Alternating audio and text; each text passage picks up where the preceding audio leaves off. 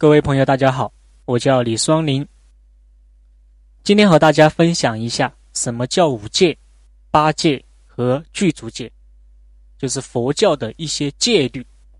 佛教的戒律啊是非常多的啊，大家都知道啊，学佛也好，出家也好，都有很多规矩啊要去守。啊，持戒是修行的第一步啊，只有持戒才能生定，只有生定才能生慧。所以叫戒定慧。我们去烧香的时候呢，你会发现呢，这个香上面呢写着戒定慧三香，或者说这个香炉上面呢写着戒定慧啊。所以戒定慧是学习的根本之法啊，要从这里面去学习。不管是加入什么样的组织，都有一定的规矩。就像我们进入一些微信群，还有群规，对吧？进入一些论坛。也有规矩，国家有国家的法律，家庭有家庭的规矩，啊，上班工作公司有公司的规矩规戒律，一样的道理。之所以定制戒律啊，也是为了哎让佛学佛学啊佛教啊能够更好的发扬和传承，能够让僧团呢哎更加和谐，所以一切啊都是为了更好。定制戒律，也是为了去约束人心，因为一旦没有戒律的约束啊，我们就会很散乱，就会什么想干嘛就干嘛，为所欲为，那么就违背了修行的初心了。关于五戒，我们并不陌生，因为我在很多地方都给大家说过，五戒是对在家佛弟子的一个基本要求啊，所以五戒。是很基本的一个戒律，八戒就是啊，比五戒啊更多一点啊。具足戒是出家人的一个戒律，非常多，这个戒律非常多啊。那么我们先说一下什么是五戒。五戒的第一个戒律就是不杀生，所以不杀生呢是对在家学佛人的一个基本要求。只要你学佛啊，你就一定要做到不杀生。因为杀孽最重啊，很多杀孽也是无法忏悔的。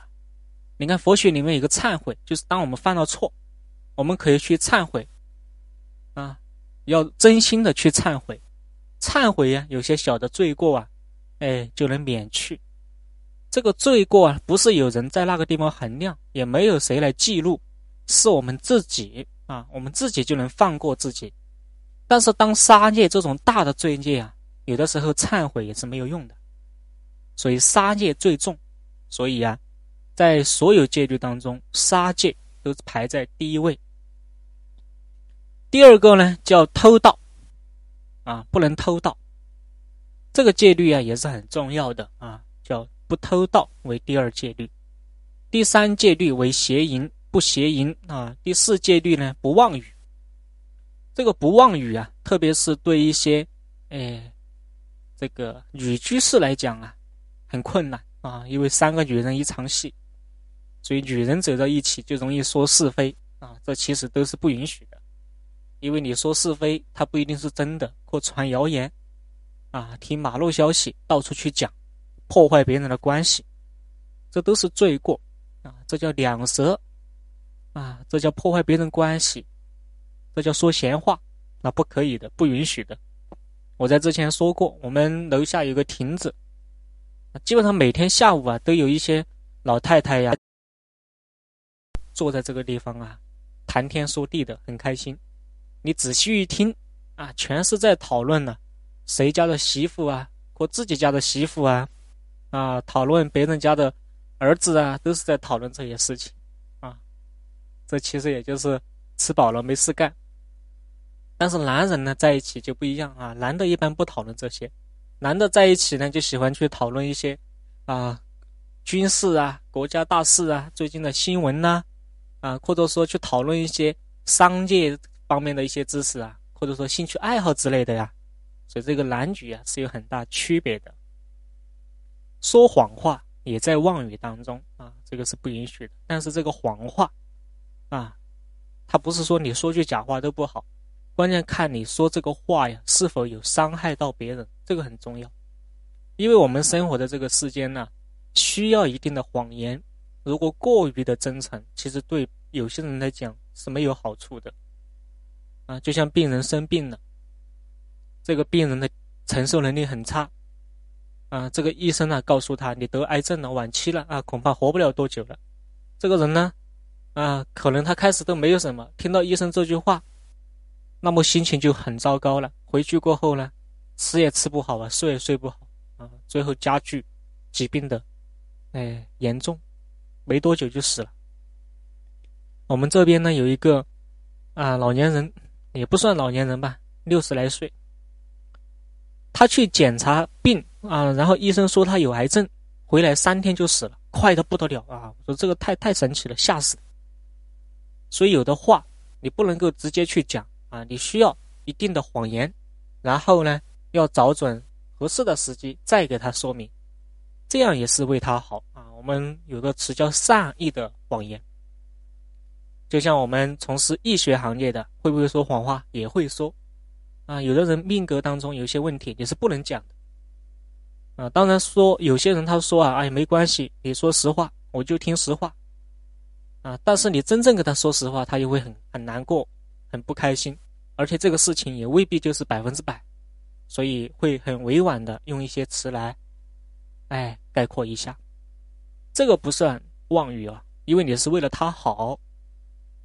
但有些先生呢，八字明明没有问题啊，他说你这个大凶，多少多少岁不死就要怎么怎么样，然后一定要化解，这个就叫妄语，而且是重罪。你不光妄语，你还在欺骗、欺诈啊，他也有偷盗，所以你又犯了偷盗戒呀，啊，啊你又犯了妄语戒，叫不饮酒，有很多。很多朋友都在问了，这个不饮酒，他不理解，这个为什么不能饮酒呢？啊，那么我们要知道饮酒啊，为什么不可以啊？就像有些朋友说，醋是粮食烤的，这个酒也是粮食烤的啊，他们又没有肉，对吧？那为什么不可以？这个饮酒啊，它是为了护持前世界，叫护持戒啊。你看，像有些人呐，一喝酒啊。他就不知道他是谁了，然后杀到淫妄，全部都换犯了啊！挨个挨个的去犯。很多人发脾气，打人也好，杀人也好，啊，或者说去偷盗啊，起邪淫之心呢，说假话呀，全是在喝酒之后。因为一喝酒，神经一麻痹啊，有的人他不知道他是谁了，他说什么话他也不知道了。那么其次呢，是因为喝酒会有失庄有失庄严，啊，你看一些人不喝酒的时候啊很好，你看他很有威严呐，看起来很舒服。一喝酒啊就不想看他了，就是这个道理。所以要守护好自己的一庄严啊，不喝酒呢是为了护持全世界。那么在现代社会来讲呢，完全不喝酒不行，所以啊，适当的饮酒是可以的，可以。少喝一点，不要喝到烂醉。如果自己的定力很好，就像有些人喝醉了他就睡觉，那也可以。但有些人喝醉了他就胡说八道啊，甚至呢发脾气呀。其实这些人我们都知道，喝过酒的都知道，根本没有醉。你喝的再醉，你头脑都是清醒的啊。大多数的人都是借酒耍疯，他不是说因为醉了才这样，他只是喝了酒给了他一个胆子，所以他这样子。所以我们去观察一些人呢，如果喝了酒，就胡说八道啊，就，哎，做一些很不雅的行为呀。其实，这种人呢，都是很难成就一番事业的，因为他的定力啊很差，啊，他有了一定的胆量啊，他就胡作非为，啊，这种人如果一旦是发达了，会很危险的，他会去做很多坏事，因为没有约束嘛。所以喝酒啊。啊，这个有两个地方能看人品嘛。第一个叫喝酒酒品能看人品啊，第二个叫牌品能看人品，这个很有道理的。你看有些人打牌输一点钱呢，啊，就把这个牌呀，啊，用很大的力气去摔，然后口里面还说一些很难听的话，啊，脾气很差，这个人品就不好。如果喝酒也是一，方面都可以看一个人的人品如何。那么什么是八戒？八戒相对来讲呢，就要要求要高一点啊。八戒就是在五戒的基础之上，加了一个过午不食啊，然后呢又加了一个呢，啊不着香花曼容，就是说不要打扮自己，不要把自己穿的花花绿绿的，不要涂胭脂啊，不要涂口红之类的。为什么不要这么去做？很多人不理解啊。其实现在有一个词叫性感，各位都知道吗？你看，特别仙女孩子到了夏天的时候啊，裤子是越穿越短，衣服是越穿越少。为什么要这样穿呢？为了吸引别人啊！他其实内心还是想要吸引别人，甚至很多人觉得这就是漂亮，这就是美。但你这样去做啊，第一点是有失庄严，第二点呢，容易让别人呢生邪淫之心。其实你也是在造恶。特别是一些女生进入寺庙的时候，和出家人接触，一定要穿着庄严，啊，一定要穿的大方得体啊，不要穿的保守，不要不要穿的过于的开放，那是不可以的，因为你这样子也会扰乱修行人的修为，因为他在修行呢，啊，看到一个女孩子穿的这么暴露，啊，你很容易让出家人起邪淫的念头，那么你就是罪过啊，啊，你的罪过就非常大。肯定有朋友会说，出家人怎么会有邪淫呢？啊，我之前就给大家说过，穿上袈裟呀，不等于是圣人，他们也在修行，我们也在修行，只是环境呢不一样啊，所以不要去扰乱他们，不要去影响他们，这个是不可以的啊。就像一些女孩子，她说她总是接触到一些渣男，接触到一些社会上的男人，其实跟自己的穿着、行为以及。自己经常出入的场所是很有关系的，所以一定要明白这个道理。其实这也是在自损福报。从中医养生学的角度来讲，如果女人穿衣服啊，肚脐露在外面，或者说经常性的这个关节呀露在外面，晚年会得病，而且是很严重的病，这叫寒气入侵，没有办法治疗。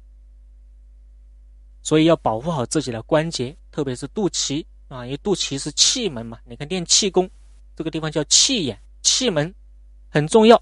练气功的时候呢，要用一根带子啊，把这个腰缠住，把这个肚脐保护好。啊，因为它是个气门，你看，所以不能这么去穿。啊，那么女孩子呢，适当的打扮会让人看着更舒服，这也是为别人考虑。但是如果打扮的过于妖艳，啊，就容易让别人生邪淫之心，自己也在造罪，也在损福报，而且会因为你这样的穿着打扮，吸引了一些心术不正的人，吸引过来了，你又想要，啊，你得到了过后呢，他又来伤害你，你又痛苦，所以这一切都是自己感召而来的。但是如果出门呢，完全的不注重自己的容貌，啊，不注重。适当的打扮也不好，啊，这也是对别人的不尊重，因为别人看着你也很不舒服，那也不行。所以适当的打扮非常好，就像女孩子出门，化个淡妆啊，然后穿着呢大方得体，不要暴露，哎，其实很有，看起来会更好看一点。那么站在男生的角度来讲啊，女生穿的很暴露啊，你在看第一眼的时候呢，的确可以吸引一些人。但是如果经常让别人看，别人会不喜欢的。就是很多人他不会选择这样的女生作为妻子，但是呢，他会来找你的啊，他会喜欢找你玩，但是就不会很真心的来对待你，因为你给他的感觉啊，就是那种很随便的感觉。所以一些女孩子一定要注意啊，特别注意。那么这个过午不食呢，这个有很多要求啊，其中一方面是修行，因为。啊，我们要断嘛，断除一些欲望，比如说食欲啊，也不能每天就只只想着吃饭，是吧？那现在很多人就这样子了，早上吃了就在想，哎呀，中午什么时候到啊？中午要吃饭，中午饭吃了，然后又想，哎呀，这个下午过快一点，下午也要吃饭，下午过了，晚上还要还要吃一个宵夜，就是每一天呐，大多数的哎一个思想都用在了想吃饭上面，那不行啊。现现在好多出家人一天呢只吃一餐饭的，就像净空法师也是过午不食，很多法师都是过午不食，过了中午就不吃饭了，不吃晚饭。我们这边呢有一个永华师傅呢，他也是过午不食的，过了中午就不吃晚饭的，晚上不吃饭的。这个不吃饭呢，不代表不喝水啊，他晚上有时候会他会吃一点水果啊，然后喝一点水啊，这个是可以的啊，过午不食是这个道理。还有一点呢，就是在。过去的时候，佛陀时代，因为当时呢是托钵乞食嘛，不像现在有八方十方供养，然后寺庙有有，因为你容易把别人给吓着，而且也容易给一些啊，哎，心怀不轨的人呐，哎，晚上去干坏事，比如他晚上去化缘，其实他不是出家人，他就是把你把门骗开，然后就进去抢劫呀，等等。所以这都是为了大众考虑，所以晚上不化缘，故而很多出家人晚上就不吃饭，就形成了一个戒律。同时，从修行的角度来讲，啊，吃的东西越少，肠道当中的啊这个食物的残渣越少，对打坐越有帮助，越容易顺气。在这个中国传统文化啊，传统的这个养生学当中，有句话叫像，就是说啊。要想人不死，肠中得无死。这个死就是米田共啊，就是你要想人不死，就必须要清肠。那么在道教里面呢，有辟谷，辟谷其实也是清肠术，清肠，把我们的肠道给清理一下，因为肠道里面有很多垃圾嘛。你看我们现在很多人上火啊，对吧？啊，上火，或者说身体出现什么问题，那都是食物引起的。所以食物中有毒素啊，所以要清肠啊，要饿。很多人说一天吃两顿怎么受得了？在古代的时候，很多人都是吃两顿的，只是现在呢条件好了，吃三顿，一天一日三餐啊。现在条件好了，吃三餐嘛。过去很多财主、大户人家都是吃两餐，也就是个习惯的问题啊。就说你平时呢吃早饭、吃午饭，然后晚饭不吃了。哎，你会发现时间长了，你不会觉得饿，然后晚上就喝点水，啊，吃点苹果，都可以，就不要吃五谷杂粮了，要让自己的肠道得到休息。你开始会很饿，但是时间长了你会觉得很舒服的，这样会很舒服，这就是个习惯的问题。我们说农村养猪，啊，我奶奶以前养猪的时候呢，是早上喂一次啊，晚上喂一次，中午是不会喂猪的。然后这个猪啊也长得很壮大啊，长得很壮大呀。就是别人的猪出栏一百多两百斤啊，我奶奶养的猪出栏也是一百多两百斤。但是人家是一日三餐，早上喂一段啊，然后呢中午喂一段，晚上还要喂一顿，是这样子的。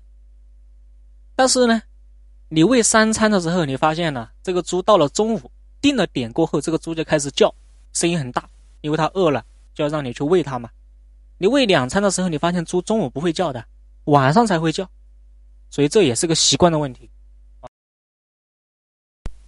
不浪费粮食也能把猪给养大了，就吃两餐，真的是这样子的。所以现在很多修行人，不管是佛教还是道教，很多晚上不吃饭的，晚上吃一点水果，或者说吃一点其他东西，就很简单，不吃五谷杂粮了。有句话叫“人吃五谷，岂能无病”啊！所有的病都是从五谷中带来的。那么还有一点呢，叫不睡卧高大之床啊！这个很多人就不理解，怎么不能睡高大之床啊？就像我们现在说的席梦思，那出家人不能睡的，受八戒的不能睡。这个其实也就是为了什么？为了锻炼自己啊。出家人的生活不能太安逸了，你过得太安逸，你就会忘了修行，忘了苦。那现在社会的出家人是比过去的出家人要轻松的很多啊，每天可以说是很清闲的，所以不能睡高大之床。同时还有什么啊？还有一些不要看文艺电视啊，等等啊，这些都是为了不要扰乱自己的修心啊，让自己更加有清净心。睡一些比较硬的床啊，然后呢，锻炼自己的意志力，这都是为了修行考虑的。很多朋友可能不理解啊。当你达到这个达到这个觉醒过后，你就会理解，你会觉得，哎呀，佛陀是有智慧的，这样去做对大家都好。因为一个人一旦在很舒适安逸的环境之下，他就会忘了修行，然后你再让他去传法呀，去做一些很辛苦的事情呢，他就不会去做了，不会了，走路都不想走了，啊，走一步都要坐车，就这样的，这这么娇气。那人都这么娇气了，还谈什么修行呢？是吧？修行本来就是一个很苦的，苦啊，也不是说身体上的苦，而是说你要戒很多东西啊，你要断除自己的欲望。你越是想要的，越不能要啊，这个就叫修行。你看这个多痛苦！对对，凡夫来讲是很痛苦的啊，对有修为的人来讲，这个是很轻松的、自然而然的事情，没有什么想与不想，很自然的事情。还有一个呢，叫具足戒。那么具足戒呢，是出家人的戒律啊。具足戒是出家人啊，比丘、比丘尼他们要受的戒律。就说你要出家，你必须要受具足戒啊，要受具足戒。具足戒非常多啊，比丘的具足戒有二百五十条，非常多。比丘尼的具足戒有三百四十八条，共分为八大类。都给大家说就没有意义了，这个要讲很长时间啊，这个加起来就有好多条啊，有接近六百条了，因为男女不一样。那么比丘是代表男性出家人，就叫和尚；比丘尼呢，代表啊女性出家人啊。我们一般在电视剧里面是用尼姑来哎代表的，都一样啊，只是个名称而已。不过比丘、比丘尼呢，是经文中是当时的一个说法。那么比丘尼有三百四十八条，比丘尼呢有二百多少五十条，所以比丘尼受的戒呀更多一点，就说对女性的要求更高。这也就是因为女人的定力啊，他有的时候啊不如男性，还有一个就是容易因为是非闲话而乱了僧团，所以必须要多定一点定律。在佛陀创立佛教的时候，最早的时候僧团是没有佛教的。僧团哦，不是 没有佛教去了，僧团是没有比丘尼的，不接受女性出家，不接受女性出家，是最后呢才接受了女性出家，是最后才接触接受的，接受的时候呢定了很多戒律，啊，并且把两批出家人呢是分开的，就是说女众和男众是分开的，没有在一起，因为在一起肯定要出乱子啊，这个也是为了大家考虑，考虑的很周到。那么具足戒呢，主要是分为八大类啊。比如说，第一个为婆罗夷啊，这个就是代表大罪，如果你犯了，就要被逐出僧团，就像现在出家人要把你开除了，不要你了。第二个叫僧残啊，指一些比较轻一点的罪孽呀，犯了这些罪孽呀啊，你还有法命，还能把你留下来，不至于把你开除。第三个叫不定。不定呢，就是指你犯的一些戒律呀，但是犯的程度不明确的行为，啊，就是这个这个罪孽呀，不是很明确啊，待定，大家一起商量。第四个叫啊罗这个舍堕，舍堕就是指，哎，我们因为贪心而追求财物的一些行为，比如说有些出家人，嗯，找这个找一些居士索要钱财。等等啊，贪欲。第五个叫单堕，单堕就是一些小戒律啊，日常生活当中的一些小戒啊，这个不是大戒。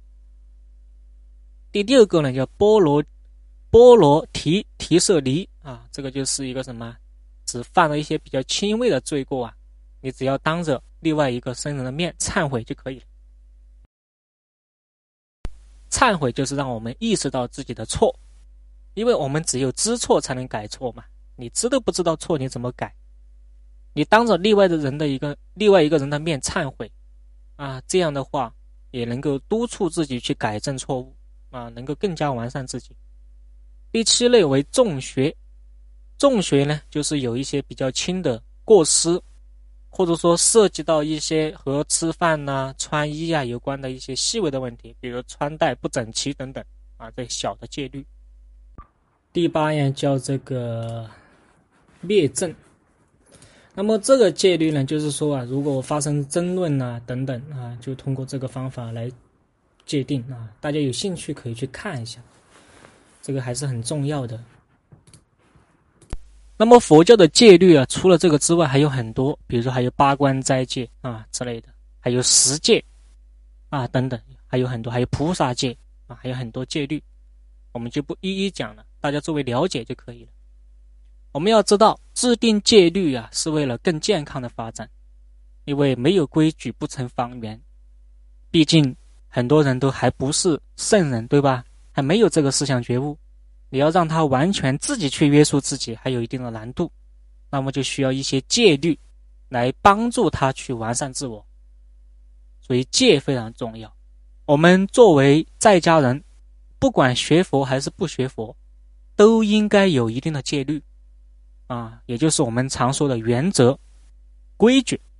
我们要为自己制定一些原则，啊，原则不能犯，规矩不能犯，底线不能触碰。如果做人没有底线，这个人是很完蛋的，很混蛋，可以说是。所以做人要有底线，做事要有规矩，这些我们都可以自己根据自己的情况给自己定一些规矩。那，哎，更好的成长，或更快的成长，做事情也会更加顺利。啊，你看现在很多成功的人。成功人士，你去了解他，你发现他们做事情都是很有原则的。